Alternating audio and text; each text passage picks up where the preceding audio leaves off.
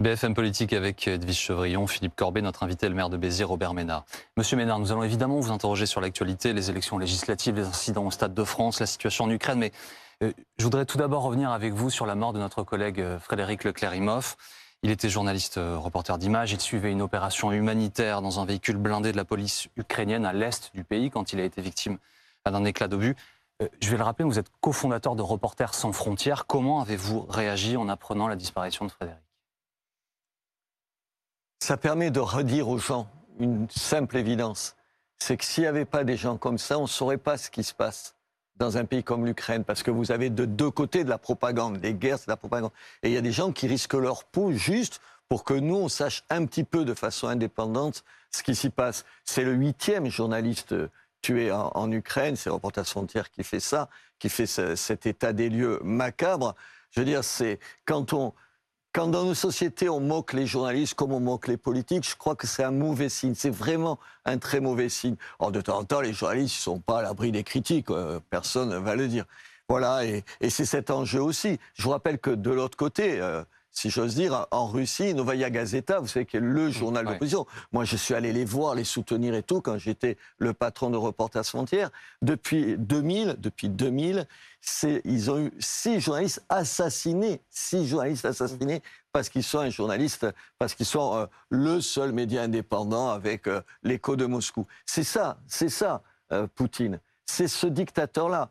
Alors moi, je vois bien un certain nombre d'hommes politiques qui disent ah oui, mais demain, il va falloir, vous savez, rediscuter avec lui, donc on ne dit pas les choses. Ça s'appelle un dictateur, et en l'occurrence, c'est un dictateur qui tue des gens qui viennent rendre compte de ce qui s'y passe. Novaya Gazeta qui ne travaille plus depuis la Russie. Hein. c'est Novaya Gazeta Europe hein, désormais. Ouais, non, et par ailleurs, je précise, le rédacteur en chef de ce magazine a été fait prix Nobel de, la paix. Il a encore été agressé il y a trois semaines. Hein. Ah oui, mais On lui a jeté de, la peinture rouge. Euh, c'est pour ça que je suis exaspéré devant la prudence, y compris d'un de mes, de mes, certains de mes propres amis politiques qui disent pas ce qu'est ce régime-là. Ce régime-là, on n'a rien à faire avec lui. Ce régime-là, il faut lui faire la guerre. On lui fait la guerre en Ukraine et il faut le ramener derrière ses frontières. Vous pensez, vous espérez qu'il puisse être jugé, qu'il puisse être jugé un jour pour bah, Écoutez, ce que, ce que je crains, vous savez, c'est que souvent, pour avoir vécu à la tête de Reporters Frontières beaucoup de situations comme ça, c'est qu'à un moment donné, quand on fait la paix, vous savez, dans les pertes et profits de la paix, je le comprends, attendez, je ne jette pas de l'huile sur le feu, c'est écoutez, on ne va pas revenir sur les exactions de, de part et d'autre, on oublie tout ça et on essaye de repartir je crains malheureusement, vous avez compris que je ne le souhaite pas, mais je crains malheureusement, euh, et je pense aux familles, à, vous, à, ses collègues et tout, que si les Occidentaux font pas pression, à un moment donné, on dira, oh, allez, on parle d'autre chose. Euh, pour clore ce sujet, je voudrais juste rappeler à, nos téléspectateurs, euh, donner rendez-vous à nos téléspectateurs ce soir à 19h. Maxime Brandstetter et Oksana Leuta, qui formaient équipe avec, avec Frédéric, qui se trouvaient à ses côtés au moment où il a été tué par cet éclat d'obus. Ils seront euh, avec moi à 19h. Ils ont euh, envie, besoin de raconter ce qui s'est passé et ils seront tout à l'heure sur BFM TV. L'actualité politique maintenant. Robert Ménard. On va se plonger évidemment sur ce qui va arriver prochainement. Dans une semaine, les élections législatives, le, premier tour. Avant que nous parlions de tout ce, tout ce qui est concerné par ça, qui soutenez-vous au niveau national? Robert Ménard, est-ce que vous êtes euh, un soutien officiel du Rassemblement national? Moi, je ne suis pas partie prenante de ça. Moi, j'ai soutenu Marine Le Pen au premier et au deuxième tour parce que je pèse dans la balance, je, fais euh, le pour et le contre comme on fait tous dans la vie. je me disais euh, qui je vais soutenir? Et c'est avec elle malgré euh, des désaccords dont je ne vais pas faire la liste ici, elle est souvent trop longue et tout, je l'ai soutenu. Mais ensuite, ici, là, c'est une affaire de parti politique. Je ne suis pas dans un parti politique. Je pense que euh, du côté de, de, la droite, puisque c'est mon camp, entre guillemets, il faudra bien tirer un bilan et un, un bilan sans complaisance de ce qui s'est passé pour tout le monde. Et donc, maintenant, moi, je, regarde ça. Évidemment, je suis scandalisé, je serais scandalisé si demain, euh, Marine Le Pen, elle n'avait pas, et son parti, un certain nombre de, un nombre conséquent d'élus. Vous pouvez pas avoir combien? Presque 42% des voix, et puis te retrouver avec 30%, euh, de, ou avec 30, 30, euh, donc, donc vous n'affichez pas de soutien officiel au Rassemblement non, Je, je trouve le système injuste, et c'est pour ça que ce que je dis là, c'est en faveur de, de, Marine Le Pen. Écoutez, on est sorti d'une de 5 ans de, à, l'Assemblée nationale où elle avait fait combien Un peu plus de 30% des voix et elle avait 6 élus sur 577.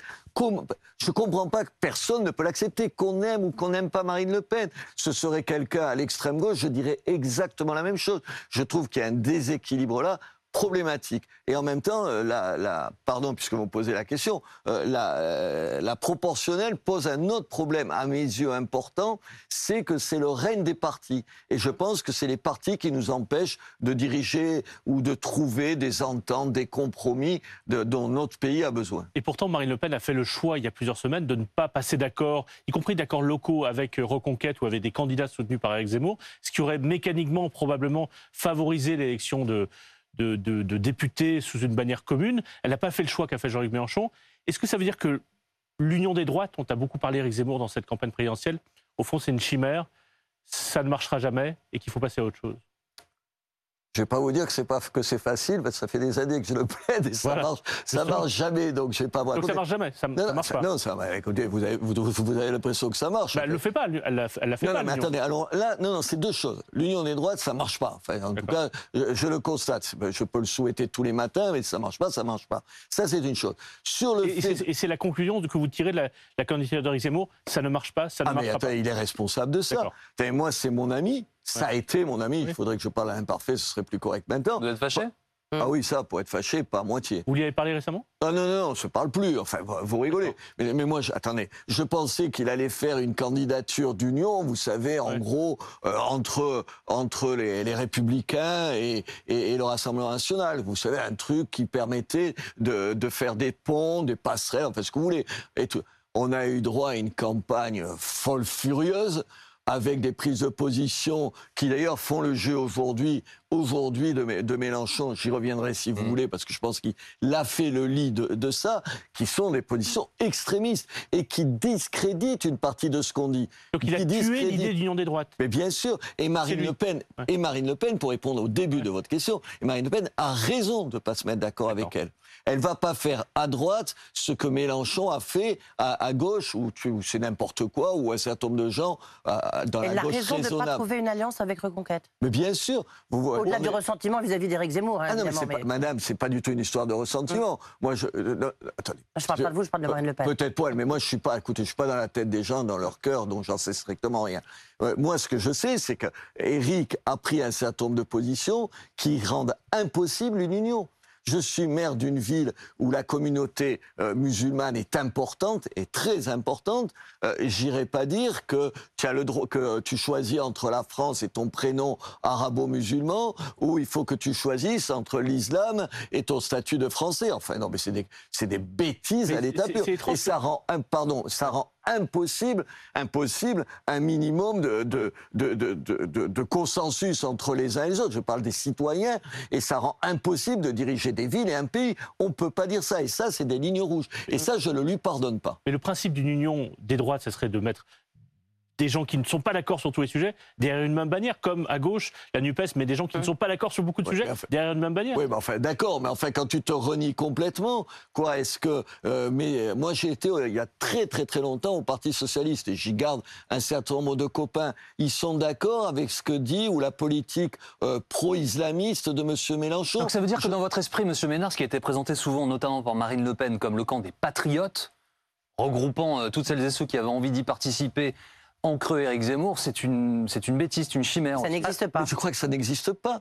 Ça n'existe pas. La politique, ça existe. Il y a des désaccords importants. Et moi, je ne suis pas prêt à oublier un certain nombre de choses sous prétexte qu'il faut absolument gagner des places de députés. Alors, vous pouvez, monsieur, choisir que euh, ce qui vous guide, c'est le nombre de députés que vous devez avoir. Et donc, pour en avoir le plus possible, faire un certain nombre de compromis. Pas de compromis. Là, c'est des compromissions insupportables. Moi, je demande rien à personne, je cours après rien, donc je dis ce que je pense et je pense que les Français en ont marre en plus de ces discours d'un radicalisme, que ce soit du côté euh, d'Éric Zemmour, du côté de Mélenchon, ils n'en peuvent plus les Français. on, on a le sentiment malgré tout que Marine Le Pen fait bizarrement un peu une campagne à minima. On la voit relativement peu, il n'y a pas de déclaration très forte. Comment vous l'expliquez? Bah, elle s'est mise un peu en retrait Bah, après les revenus. Bah, c'est une campagne à minima. Comme du côté, comme du côté d'ailleurs euh, de, Pas de du- du- Mélenchon. non mais du chef de l'État, fait une espèce de faux plat pour dire, vous avez vu, ça passe déjà, ça passe. Oui, oui, mais restons sur Marine Le Pen. Non. Comment vous l'expliquez? Je- parce que je pense qu'elle se dit que ce qu'il a fait gagner, et je pense que ce qu'il a fait gagner par rapport à Éric Zemmour, elle a perdu quand même, disons les choses. Elle a perdu. C'est bien de rappeler que c'est quand même une défaite. Ça s'appelle une défaite. Ce qui lui a fait une défaite, en tout cas plus honorable, plus moins importante que la fois d'avant, c'est, et moi j'étais d'accord et j'en ai discuté plein de fois avec elle, c'est un profil bas, douce, modeste, il faut câliner les gens. Il faut faire attention aux Français. Les Français, ils n'ont pas besoin qu'on jette de l'huile sur le feu. Ils ont assez de difficultés sans qu'on en rajoute. Et je pense que Marine, elle a tenu bon là-dessus, elle a eu raison. Mais même l'image qu'elle a donnée, hein, honnêtement, là encore, vous pouvez ne pas être d'accord avec elle. Elle a donné une image moins cassante, euh, moins je sais tout, moins et on, on se débarrasse de tout le monde, moins je jette l'Europe et tout ça. Elle l'a pas fait cette fois-ci. Et ça lui réussit mieux. Monsieur Ménard, vous êtes fâché donc avec Éric Zemmour. Vous en êtes tous de vos liens avec Marine Le Pen, de vos liens personnels? J'entends, j'ai lu dans la presse que vous aviez échangé euh, des textos, qu'elle vous a répondu de façon lapidaire. Non, on a- euh, comme un certain nombre de vos confrères ont pensé que parce que je disais du chef de l'État qu'il avait parfois raison, ça faisait de moi un macroniste, c'est terrible, ça me tue, ça, ça me tue. Vous avez bien compris, moi sur Marine Le Pen, je vote pour elle, mais je ne suis pas un mariniste parce que j'ai des désaccords avec elle. Euh, de la même façon, je, par rapport à, je réponds à votre question, Mm. monsieur, monsieur Macron, moi j'ai des, de- quand il a raison, il a raison, quand il a tort, il, il- il a tort. Et Marine Le Pen, elle a besoin d'être rassurée, comme tout, tout le Rassemblement national. On est dans un, dans Donc un vous pays- restez amis pour euh, ah oui, mais moi, je- mais oui, parce qu'en plus, figurez-vous, ça n'a rien à voir avec la politique. Hum. J'ai j'ai eu l'occasion pour la première fois de ma vie de passer des moments avec elle sans parler de politique. Et tu t'aperçois que c'est une fille Vous avez sympa. parlé de chat? Comment Non, vous vous moquez, c'est pas gentil. Ah non, non, non, C'est pas- je non, c'est pas gentil. J'ai parlé de ses enfants, figurez-vous, parce que j'étais à la maison. On a des enfants, elle a des enfants, on en a parlé, et c'était euh, une maman qui rencontre les difficultés qu'on a tous avec nos enfants. C'est jamais. Donc la politique que vous a br- brouillé de votre ami Zemmour, mais elle ne vous brouille pas de votre ami Le Pen. Non, mais parce que c'est pas les mêmes désaccords. Éric, je pense qu'il a fait du mal à nos idées parce qu'il est caricature. Il est caricature. Marine Le Pen, je pense qu'il y a des limites. Est-ce que demain elle sera chef de l'État? On peut se poser les questions si elle se représente et tout. Mais elle, elle est moins caricaturale qu'elle était. J'ai eu le sentiment que Marine Le Pen se, euh, comment se, pas se banaliser, mais euh, était un peu plus modérée quand Éric Zemmour en rajoutait une couche dans l'excentricité et l'extrémisme. D'ailleurs, vous qui êtes ami avec Marine Le Pen, vous comprenez qu'elle laisse entendre qu'elle ne pourrait ne pas être candidate en 2027 et que peut-être c'est fini pour elle les candidatures présidentielles. Écoutez, euh, bien sûr. Vous savez, la politique, c'est un truc terrifiant. Moi, je n'ai jamais vécu à ce niveau-là. Mais même comme maire, mais ça vous épuise. Moi, je suis maire depuis huit ans. Je vous garantis que je serai, ne je serai pas candidat à ma, à, ma, à ma réélection. Deux fois, ça suffit. C'est épuisant. Sauf si vous le faites comme, euh, comme, un, peu- comme un certain nombre d'hommes politiques. Donc c'est votre dernier mandat là. Mais bien sûr. Mais attendez, parce que j'aurais servi ma ville pendant, pendant 12 ans et que, et que voilà, je pense que, que c'est bien. Moi, j'ai fait de la politique parce que c'est chez moi. J'irai pas faire de la politique euh, dans une autre euh, ville de France. Voilà, mais et, et pour répondre à votre question, bien sûr que je comprends. Je comprends que vous pouvez être fatigué, épuisé. Vous savez, les coups que vous prenez, vous imaginez, et tout, je ne dis pas que d'elle, je dis de tous les bords politiques. Moi, je comprends qu'ils soient épuisés. C'est pour ça que c'est un peu facile de taper sur les politiques. C'est un peu facile. Juste Robert Ménard, je reviens un instant sur l'alliance, enfin qui n'a pas eu lieu évidemment entre le RN et, et, et Reconquête. Éric Zemmour est candidat à Saint-Tropez en face d'un candidat Rassemblement National. Je veux dire, c'est quand même, euh, bah, c'est un peu la branche sur laquelle ils sont assis tous les deux. Oui, mais il fait pareil dans tout un tas de circonscriptions, et certaines, je les connais très très bien. Et puis les gens, qui- les gens, honnêtement, moi, je parle chez moi, enfin, dans, dans, dans, dans, ma région, les gens qui, qui sont les candidats de, euh, soutenus par Eric Zemmour, euh, c'est les gens qui, euh, qui avant étaient ou proches de Jean-Marie Le Pen ou qui ont eu des problèmes avec le Rassemblement national. Dire, ça te donne pas envie de voter pour eux. Et, et il n'aimerait pas que je dise ça, je vous garantis que j'ai raison. Vous, tout à l'heure, vous parliez d'Éric Zemmour au passé. Qu'est-ce Ouais. qui reste ou qu'est-ce qui restera de cette euh, aventure Zemmour? Qui a embrasé à l'automne une partie du, camp ou une partie des gens qui partagent vos idées. Qu'est-ce qui restera de ça? Le vrai talent qu'il a eu de permettre qu'on parle de deux ou trois questions qui me semblent essentielles et qu'on a du mal, et d'ailleurs dont on parle plus maintenant, euh, là depuis cette campagne-là, qui sont la question de l'immigration, qui est une vraie question, Moi, j'ai pas les mêmes réponses que lui. Je crois pas que l'immigration zéro a le début d'un peu de raison. Donc selon vous, il a eu cette vertu-là de... Il a vertu-là de poser ça, même si les réponses avec lesquelles je ne suis pas d'accord, je l'ai tout le temps dit et je continue à le dire, mais oui, il a, il a vertu là. Attendez, avant tu parlais de l'immigration et de la sécurité, tu étais le facho de service. C'est insupportable. Euh, C'est exactement la même chose que quand tu dis, pardon, il y a eu un problème au Stade de France avec un certain nombre de gens qui sont, qui sont pas tous des Britanniques, et les mecs te disent, c'est l'extrême droite. Mais il y en a marre de ça. Il a eu le mérite de ça, de, de, de faire en sorte qu'à certain nombre de questions, on puisse en parler et tout ça. Il, a les, il apporte de mauvaises réponses à ces questions-là. Dans, dans- dans le Figaro, il y a quelques semaines, je crois que c'était euh, début mai, vous, vous dénonciez, je, vous cite, des patriotes de pacotille qui fantasment sur Poutine, sur Pétain, une droite confite de nostalgie, une impasse idéologique, un désastre politique. Dans votre esprit, en le lisant, moi je suis, il parle de Zemmour, mais peut-être aussi il parle d'une partie du RN. Est-ce que Non, je parle d'Éric Zemmour. que d'Éric Zemmour, pas du tout, pas du non, tout non, moi j'ai des désaccords avec Marine Le Pen, mais elle n'est pas nostalgique de ce que vous venez de dire, même si, attendez, même si, oui, euh, sur, euh, ouais, je pense que à un moment donné, au RN, ils ont quand même, ils ont eu le bon, le, le bon goût quand même de dire qu'on allait accueillir quand même les réfugiés ukrainiens, mais quand même, il y a une fascination pour, vous savez, cette espèce de virilité euh, de, de monsieur, de monsieur Poutine que je partage jamais pour les raisons qu'on a évoquées au début de l'émission, parce que j'ai fait 25 ans en reportage terrain et que je sais ce que c'est ce régime-là. Mais enfin, vous pouvez pas les, vous pouvez pas dire qu'ils disent la même chose. Non, non, ça s'appliquait à, à Éric Zemmour. Robert Ménard, euh, Emmanuel Macron dans la presse euh, ce week-end renvoie dos à dos Marine Le Pen et Jean-Luc Mélenchon. Il les renvoie dos à dos, Il a euh, tort. dans la même extrémité. Il a tort. Il a tort. Pourquoi? Il a tort parce que c'est pas vrai. Et puis parce qu'attends, il faudrait savoir. Moi, j'ai encore comment il s'appelle le, le président de, de, de l'Assemblée na- nationale? Richard Ferrand. Monsieur Ferrand. Gérard, euh, euh, Monsieur Richard. Ferrand, Richard Ferrand, j'en oublie son prénom. Richard Ferrand qui disait entre les deux tours, entre les deux tours, qu'il avait les mêmes valeurs que Monsieur Mélenchon. Il faudrait savoir ce que dit ce, ce que dit le parti du, du, du chef de l'État. Il sait quoi? Aujourd'hui, il, il, il en fait exactement. Alors vous dites l'équivalent de Marine Le Pen, mais à l'extrême gauche, et il trouvait des vertus. Alors tu trouves des vertus quand c'est pour aller pour affaiblir Marine Le Pen. Tu trouves des vertus au- au- à la France insoumise quand il s'agit Marine d'affaiblir Marine Le Pen, et quand la France insoumise remonte, tu les traites de, de, de ce qu'ils sont, c'est-à-dire un, péril, un vrai péril pour la démocratie. Il n'y a, aucun point commun entre Marine Le Pen et, et Jean-Luc Mélenchon? Peut-être une sûr. dénonciation d'un système? Bien sûr qu'il y en a. Ouais. Sur les questions économiques, c'est la même chose, mais c'est un de mes désaccords avec eux. Non, personne. Alors Marine Le Pen, elle a, elle a mis un peu d'eau dans son vin, si j'ose dire. Non, on fera pas la retraite à 60 ans. Euh, non, on peut, moi je peux vous dire comme ça, je peux être démagogique, et puis vous me posez la question, je vais vous dire, le SMIC à 1800 euros, pourquoi pas, puisque lui il en est à 1500. Je pense que vous savez, il y a pire, pire que ne pas faire attention aux petites gens aux gens plus pauvres, plus défavorisés. Il y a pire que ça, c'est les tromper leur mentir. Et là, on les trompe et on leur ment quand on leur raconte qu'on va avoir la retraite à 60 ans ou qu'on va leur donner du SMIC à 1500, à C'est- 1500 euros. C'est un peu ce que, même si elle avait mis de l'eau dans son vin pour reprendre votre expression, C'est un peu ce qu'elle disait pendant la campagne présidentielle, que pour beaucoup de Français, ça pouvait revenir à la retraite à 60 ans. Oui, et je vous dis que j'étais en désaccord là-dessus. Donc C'est elle bien, ment. pour- c'est bien pour ça que Donc je elle a menti en partie aux Français. Non, elle- elle- elle- sur ces plans-là, elle leur dit pas ce qu'il faut dire. Mais je lui ai dit dix fois, tu ne peux pas dire ça quand tu sais très bien, enfin, tout le monde le sait, que c'est juste pas possible. Ce n'est pas possible.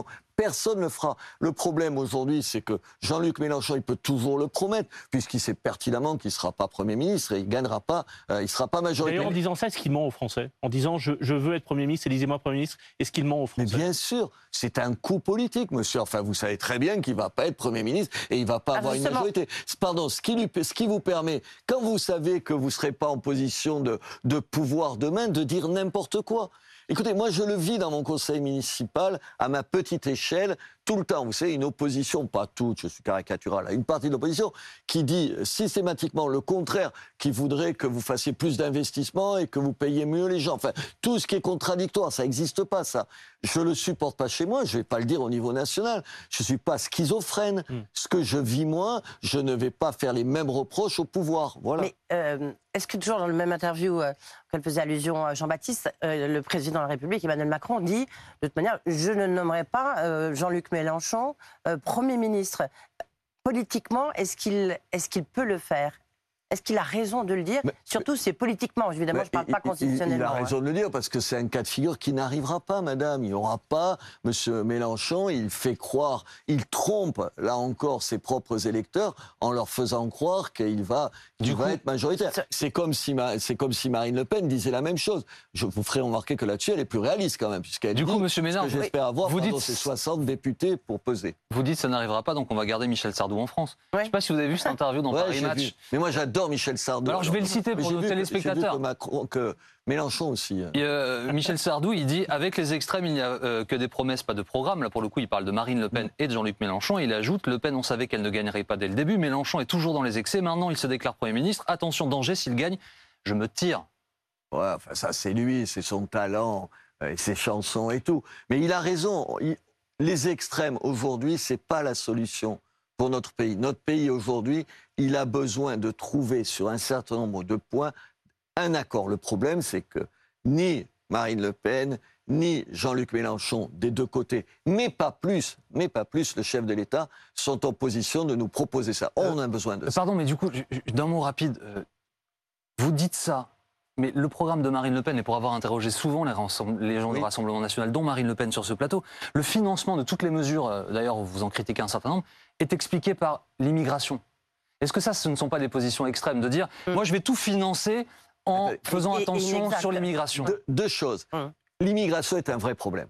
Et un vrai problème. Ah, ça, Encore- vous- on vous a entendu Non, tout à l'heure. et un vrai problème. Mm. Et c'est compliqué à régler. Il faut une immigration choisie. Attendez, Mm. pardon, c'est pas une position extrémiste. Il faut ça au Non, Canada. non, c'est pas ça. C'est que- de tout ramener à Mais- ça. Alors, je finis. Et je, non, parce que je fuis pas les réponses.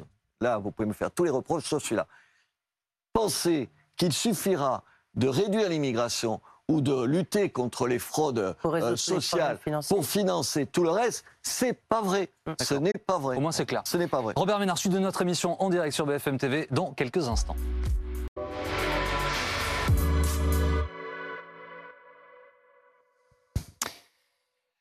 La suite de BFM Politique avec Robert Ménard, qui est notre invité aujourd'hui. Monsieur Ménard, euh, il y a beaucoup de polémiques, beaucoup de colère, colère internationale après les incidents du Stade de France en marge de la finale de la Ligue des Champions la semaine dernière. Gérald Darmanin est accusé de mensonges par les Anglais, par les Espagnols qui demandent des comptes. Est-ce que vous joignez votre voix à celle qui demande la démission, le départ du ministre de l'Intérieur? Je ne vais pas en rajouter avec la démission, le départ. Moi, je suis sidéré. Je pensais que M. Darmanin, enfin, c'était une espèce de marque de fabrique. Il disait ce qu'il voyait, ce que tout le monde voyait. Et là, d'un coup, il est aveugle. Tout le monde voit qu'il y a un problème et que le problème, c'est pas seulement les faux billets ou l'absence de billets. Personne ne conteste ça. Moi, je ne suis pas un spécialiste, mais manifestement, il y a eu un problème là.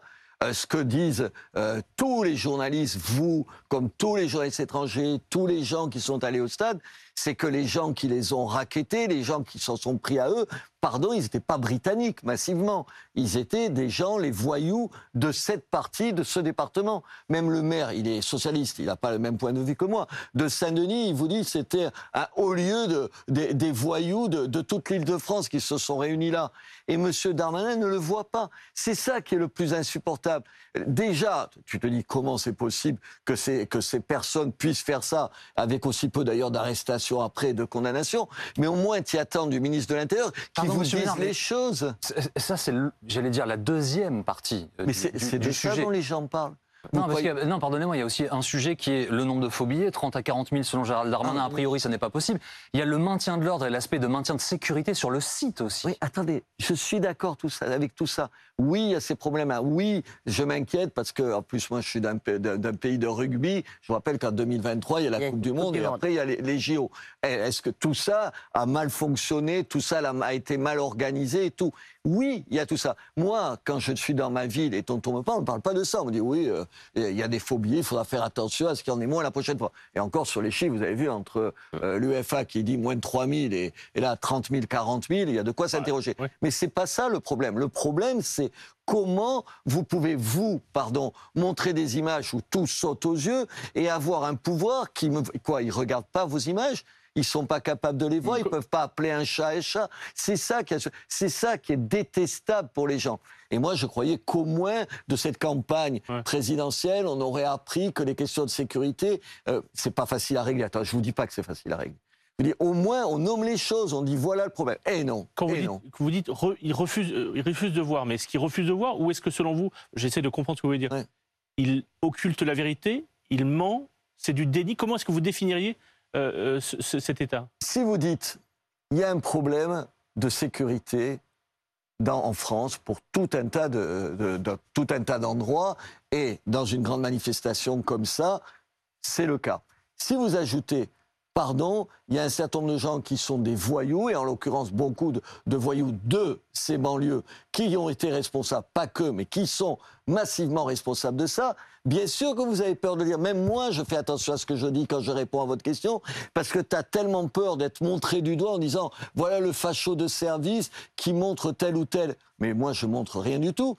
Je, constate qu'il y a un certain nombre de gens qui, euh, chez moi comme ailleurs, pourrissent la vie d'abord des gens de ces banlieues-là et que je ne confonds pas tout le monde. Mais je les nomme, je les montre du doigt. Et M. Darmanin, qu'est-ce qu'il fait? Rien. Ça n'existe Pourquoi pas. Vous vous rappelez les premières Pourquoi déclarations. Tout était de la faute des Britanniques. Mais enfin, personne ne croit pourquoi ça. selon, pourquoi, selon vous, il ne, il, ne, ne dit pas toute la vérité, euh, pour, euh, pour reprendre l'expression, puisque vous disiez qu'il ne voyait pas exactement Je pense qu'il y a deux raisons. Il y a une, des raisons de fond. Il y a une espèce de comment dire, de mauvaise conscience française qui fait que les questions liées aux, gens qui viennent historiquement de nos anciennes colonies, on a le plus grand mal à en parler paisiblement. Je peux vous en parler. En plus, moi, je suis né en Algérie. Je sais que à quel point de parler de l'Algérie paisiblement, calmement, c'est compliqué. Et puis il y a alors moins de Monsieur Darmanin et encore, euh, mais et du côté de Monsieur Mélenchon, il y a de l'électoralisme, c'est tout. Enfin, des, des problèmes de personnes. Enfin,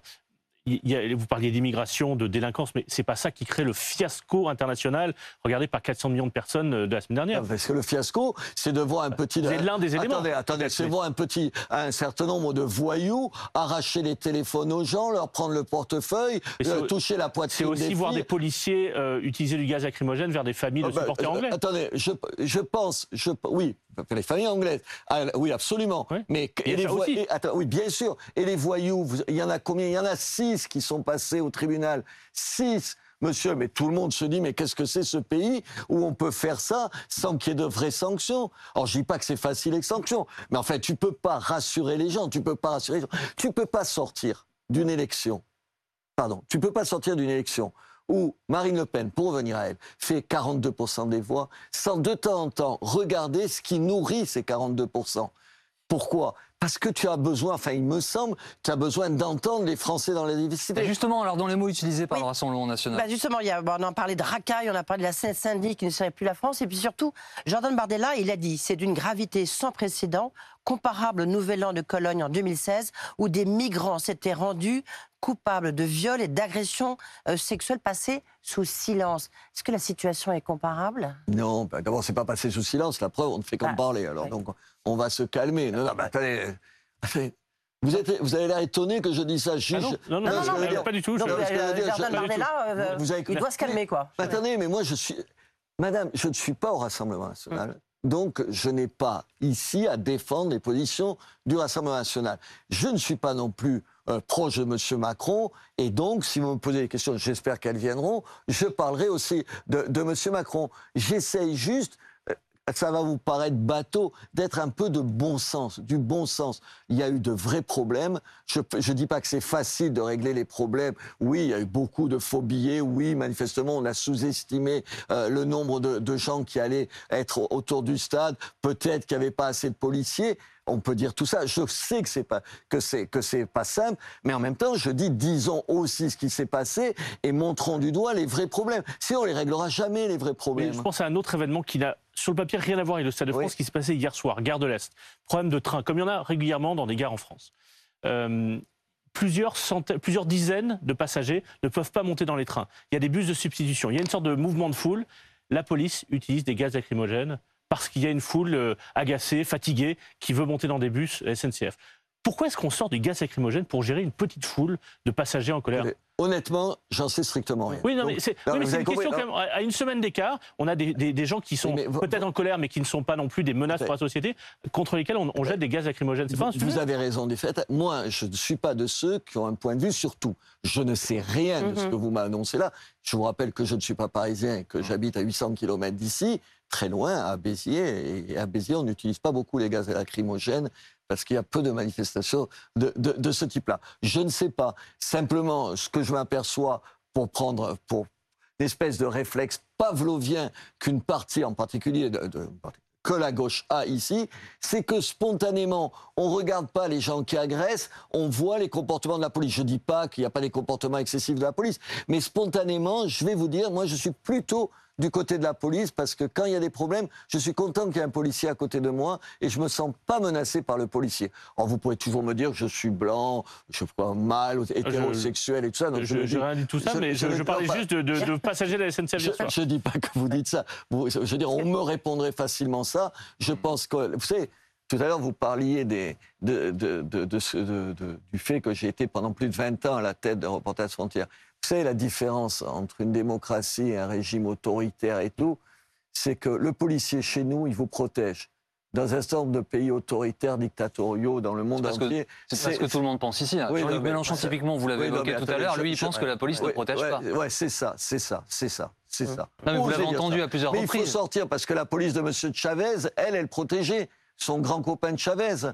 Non, mais il faut arrêter de dire des choses comme ça. C'est insupportable. On vit dans une démocratie où il peut y avoir des problèmes de temps en temps avec la police. Personne ne le conteste et il faut. Mais dire qu'ici, la police est une menace pour les gens, mais c'est une plaisanterie, ou que la police serait pas surveillée. Hum. Vous connaissez une police plus surveillée que la police française est plus montrée du doigt quand elle fait des bêtises, je n'en connais ah bah, pas. La, presse britannique pense par ailleurs, par, exemple, dans ce qui s'est passé au Stade de France, que la police française ne rend pas des comptes comme la police britannique devrait rendre des comptes dans, un même, dans une ah, même situation. Je ne suis pas sûr que la, que la presse britannique, en l'occurrence, ait raison là-dessus. Monsieur Ménard, euh, vous l'avez évoqué tout à l'heure, euh, les propositions euh, d'Emmanuel Macron, la retraite les propositions de Jean-Luc Mélenchon, c'était 60 ans. Euh, Marine Le Pen aussi. Il y a eu des mouvements, des fluctuations. Bon, Emmanuel Macron, lui, tente de clarifier les choses. Peut-être pas complètement sur le fond, mais au moins sur la forme. Il dit elle va entrer en vigueur, cette réforme, à l'été 2023. Euh, est-ce que c'est le bon timing? Ce qui fait pas les. Attention, c'est une obligation. Je pense qu'on ne peut pas faire l'économie de cette, de, cette, euh, de cette retraite à 65 ans. Je crois qu'on ne peut pas. Je crois que tout le reste n'est que de la démagogie. De la, de la démagogie à l'état pur.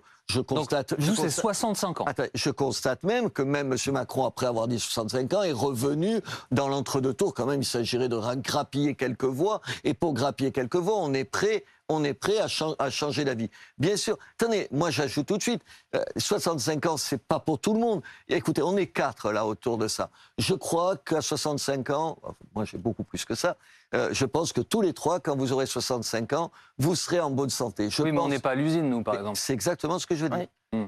Quand vous avez commencé tôt, et que, en général, quand tu commences tôt, c'est que tu as des boulots rudes, que eux partent bien plus tôt, bien sûr, c'est ça. C'est ça. Mais aujourd'hui, expliquer, non, on va revenir où tout le monde, la retraite à 62, 60 ans, enfin, je ne sais pas, pourquoi pas 50, ans tant qu'on y est, ça n'a pas de sens. Qu'on s'occupe, c'est mentir aux gens et c'est surtout mentir à ceux justement qui ont des travaux difficiles.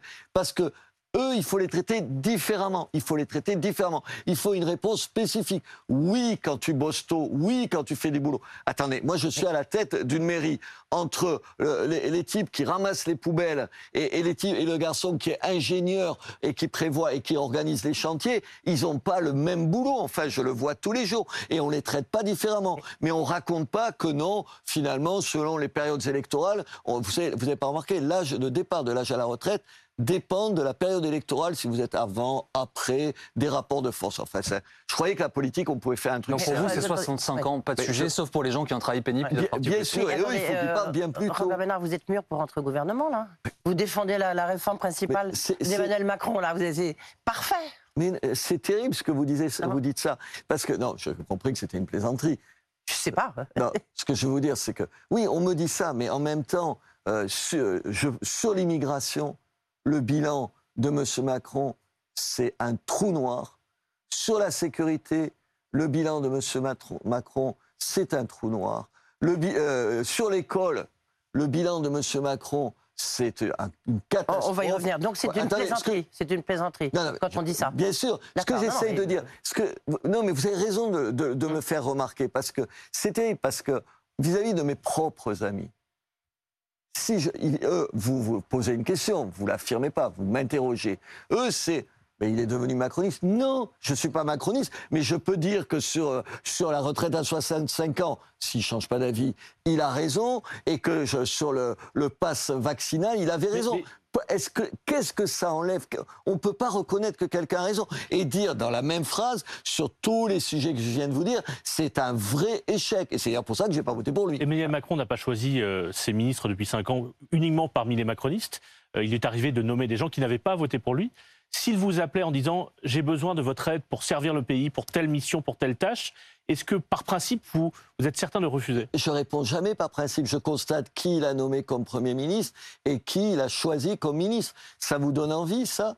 Vous avez l'impression qu'ils Donc vous l'excluez, vous ne serez pas au gouvernement, euh, Il- il- dans un gouvernement vous, vous avez le sentiment que là, il a pris la mesure de ce qui s'est passé. Il a entendu les 40% ou 42% de Français qui ont voté pour Bah, celle qui il pourrait vous proposer de rentrer au Ouais, gouvernement là- pour, pour écouter une Pardon partie de la dire, France ça a l'air mal barré, là. C'est plutôt mal barré. euh, parce que quand je vois la liste des ministres, j'ai pas l'impression que c'est plus proche de la province, pardon, moi je suis de Mhm. province, que c'est moins technicien, j'ai l'impression que c'est exactement le contraire. Et est-ce qu'on a euh, juste... euh, mis, je sais pas, pris un petit signe euh, dans le, qui, qui aurait dit Ah, mais je vous ai entendu, vous n'êtes pas que des fachos, vous êtes peut-être des gens qui sont inquiets et à juste raison. Tout ça, je l'ai pas vu. Tout ça, je le vois ce, qui, pas. ce qui est fascinant, Robert Ménard, c'est qu'en fait, vous prenez des éléments euh, chez Macron, euh, sans doute à juste titre, quand vous les estimez euh, corrects, chez Marine Le Pen, des idées chez Éric Zemmour. Pourquoi vous n'avez pas votre propre parti à la fin? Pourquoi est-ce que vous ne défendez pas vos idées un- en forme de corpus idéologique complet, ma dans lequel peut-être des Français se reconnaîtraient? Ma réponse, elle est en deux temps. D'abord, pas de parti, parce que je pense que les partis, c'est ce qui nous tue fondamentalement. Ça, c'est non. Et oui, je me dis que peut-être qu'à force d'être toujours derrière des gens, Oui. que je passe ma vie, certains me le font remarquer en même temps, ah, vous souriez, mais oui, je les Oui. critique en même temps. Je suis pas, non, je suis pas un fan, dans le fan club de personne. Peut-être qu'il faut inventer autre chose. C'est quoi C'est un mouvement? Parce que pas de parti, euh, Ce que je veux dire, c'est je vais vous, dire- je vais vous dire un truc euh, incroyable. Je, je, j'ai aucun problème en général à discuter, par exemple, avec un maire qui est de gauche. Parce que sur, finalement, vous savez, une fois qu'on a, débla- qu'on a enlevé tout, tout, tout, tout le blablabla politique et idéologique, tu t'aperçois que les réponses, tu à peu près les mêmes euh, euh, que, que, que, le, que le maire de, de maire communiste. Moi, je peux discuter sans aucun problème et je vois plein de points communs. Et je me dis une attitude raisonnable. Une, et ça veut. Attendez, moi, j'ai des convictions. Vous l'avez Mmh. compris, et des, des, des convictions fermes. Et sur un certain nombre de choses. Je pense, oui, il y a quelque chose à, à inventer dans ce domaine-là. Il faut. ah, moi, je le dis à Marine Le Pen et à Éric Zemmour. Je leur ai dit comment se fait-il Comment se fait-il que sur un certain nombre d'idées, là, euh, vous savez, l'immigration, la sécurité et tout, souvent, quand vous faites des sondages tous, Ouais. tu as 70, 80, 70% de gens qui disent qu'on a raison. Et comment se fait-il qu'après, ils votent pas pour nous? Parce qu'on leur fait peur. Parce qu'on leur fait, on changement de continue à leur méthode. faire peur. Et c'est ça, il faut arrêter de faire Et peur. donc aux du gens. coup, euh, du coup, vous réfléchissez vraiment à ça alors Mais bien sûr, je réfléchis à ça. Attendez, on vient de perdre. euh, Je vous rappelle qu'on a Mm. perdu des élections. Certes, Marine a fait une belle campagne, bah, et c'est mieux que ce qu'elle avait fait cinq ans avant, mais on a perdu une élection.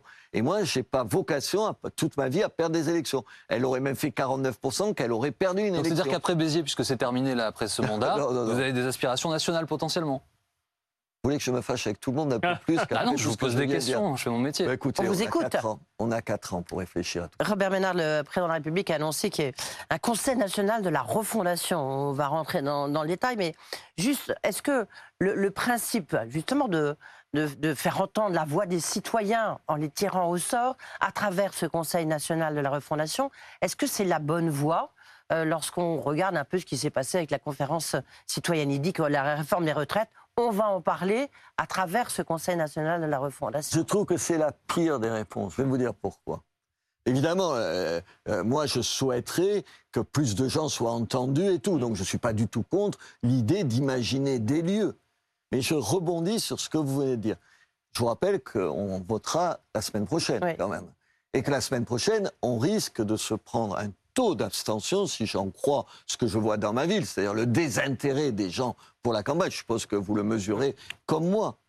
Vous pensez qu'au même moment où il y a ce, risque-là, l'abstention, c'est quand même pas un bon signe pour la démocratie, dire Ah, mais attendez, on va tirer au sort, on va tirer au sort un certain nombre de gens. Mais enfin, je n'en veux pas de ça. Il y a C'est un des délit de élus.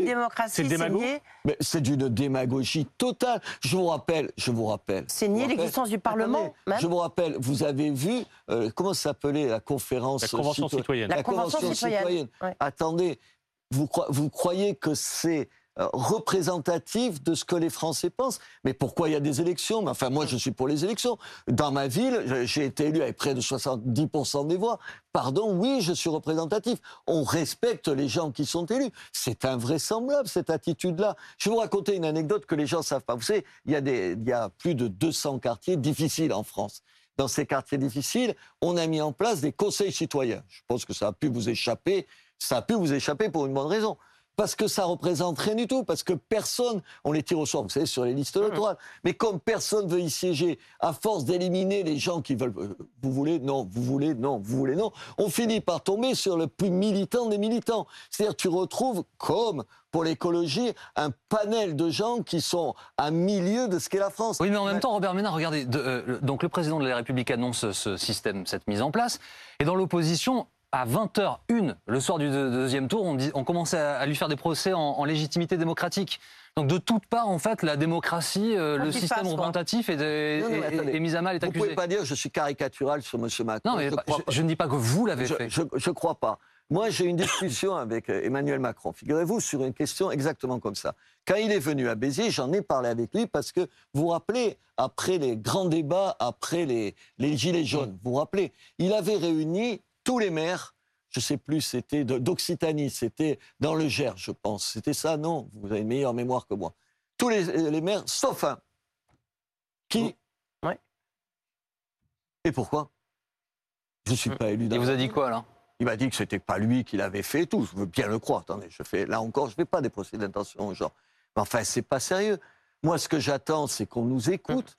Attendez, moi, j'ai rempli, j'ai fait des débats. Vous voyez, des grands débats, on en faisait tous dans toutes les villes et tout. On a fait des cahiers de doléances. Vous vous rappelez Ça, de cahiers de doléances. On les a envoyés au préfet. Et ça a servi, ça a donné quoi? J'ai eu, vous avez eu, vous, un compte rendu, une analyse de tout ce qu'il a. Enfin, il y en a eu partout en France. C'était formidable. Il y avait, je me rappelle, on, on- on- on re- on avait des problèmes pour que les gens rentrent dans les salles tellement, vous vous rappelez, les gens Oui, venaient parler, puis des gens qu'on n'entendait jamais. Là, et tu notais, on faisait, on prenait des notes, on envoyait. Qu'est-ce que ça a donné?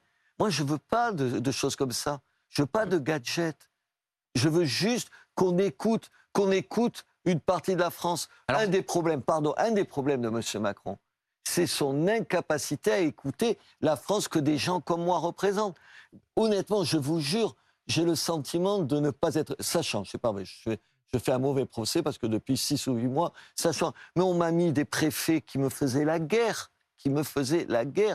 Les ministres, ils s'arrêtaient à, à- à Montpellier, à quelques rares exceptions près. Je veux dire, vous aviez deux France. Vous savez, la France, finalement, qui, qui vote ou à gauche ou M. Macron, et l'autre France. J'ai juste envie d'être écouté. Je ne crois pas Hmm. que le, comment s'appelle, le Conseil national De de, la refondation. refondation. Mm. Et puis attendez, Singer, le Conseil national des résistants. En plus, j'ai de mal, vous savez C'est- d'où est Jean Moulin. vous Vous savez trouvez- d'où est Jean Moulin De ma ville. Trou- Trouvez que c'est de, de mauvais goût de faire une référence comme ça au, Ouais, au je- CNR, au Conseil je- national de la je me résistance méfie toujours des comparaisons, vous savez.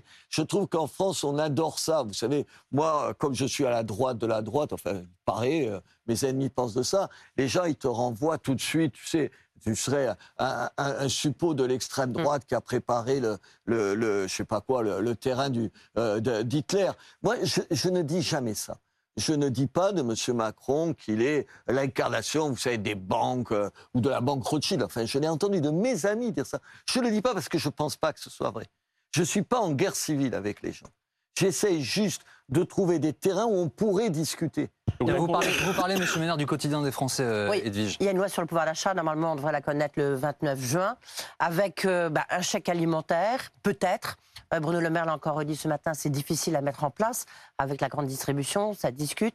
Il y a la question du bouclier énergétique aussi, euh, ça coûte cher, est-ce que ça doit être appliqué à tout le monde? Ça va être prorogé en tous les cas jusqu'à la fin de l'été, voire à la fin de l'année. Euh, Pour vous, quelle est, quelle est, quelles seraient vos préconisations? C'est-à-dire qu'on voit bien qu'aujourd'hui, c'est la fin du quoi qu'il en coûte. Du moins, on espère que c'est la fin du quoi qu'il en coûte, vu les finances de l'État. Qu'est-ce qu'il faudrait absolument faire?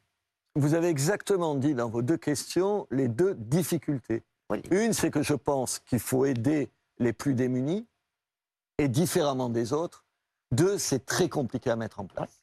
Je veux dire, aujourd'hui, la, la, facilité, non, c'est pas une facilité parce que d'un point de vue budgétaire, c'est pas du tout une facilité. On a décidé, il a décidé de baisser l'essence Mm. pour tout le monde. Encore une fois, je ne suis pas sûr, euh, sans vous faire offense, que vous ayez les mêmes difficultés quand vous payez votre plein que quelqu'un qui est euh, ou retraité à, à 1000 euros par mois ou ouvrier agricole dans des vignes chez moi.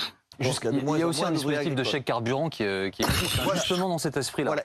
Donc je suis spontanément pour des mesures ciblées par rapport aux gens, de la même façon que la retraite. Mais en même temps, je- comme je ne veux pas être démagogique, je sais à quel point c'est compliqué à mettre en œuvre. Vous savez, les maires, on est confrontés à ça. On est confrontés à ça. Vous savez, on, on- on distribue des chèques pour que les gens payent moins l'eau. Enfin, qu'ils payent une partie, une partie de leur eau, mais pas tout. Mais donc, Et c'est ouais. très compliqué parce que vous arrêtez où? Vous choisissez jusqu'où? Quelle est la base qui fait qu'à partir de là, à partir de cette ligne-là, tu, as, tu bénéficies du chèque, à partir de cette ligne-là, tu en bénéficies plus. Je sais que c'est compliqué, mais en même temps, il va falloir se poser ces questions-là. Et c'est pour ça, et ça, c'est le rôle du Parlement de se poser, pas d'un conseil de truc-muche, d'un bidule. Euh, parmi les sujets euh, euh, qui sont euh, dans l'esprit des Français, il y a la- l'offre de soins, le système de santé. On parle des déserts médicaux, mais aussi la situation aux urgences. Est-ce que vous, dans l'hôpital, dans votre ville, et dans ce que vous pouvez constater sur le terrain, vous êtes inquiet sur une situation qui se dégrade et qui inquiète les Français, euh, la capacité ou pas à être soignés quand ils en ont besoin? Je suis président du conseil de surveillance de l'hôpital, comme l'est euh, euh, souvent le, le président de l'agglomération, parce que je préside aussi l'agglomération. Donc je vois les problèmes à- de l'intérieur. D'abord, y y il y a une fatigue des gens. Il y a une fatigue des gens. Qui n'est pas lié qu'au Covid. Qui est liée à deux ans de surmenage, quand même. Là, tu ne peux pas faire euh, comme si ça n'existait pas. mais qui Ça- existait avant. Non, mais qui existait avant, mais elle a été accentuée.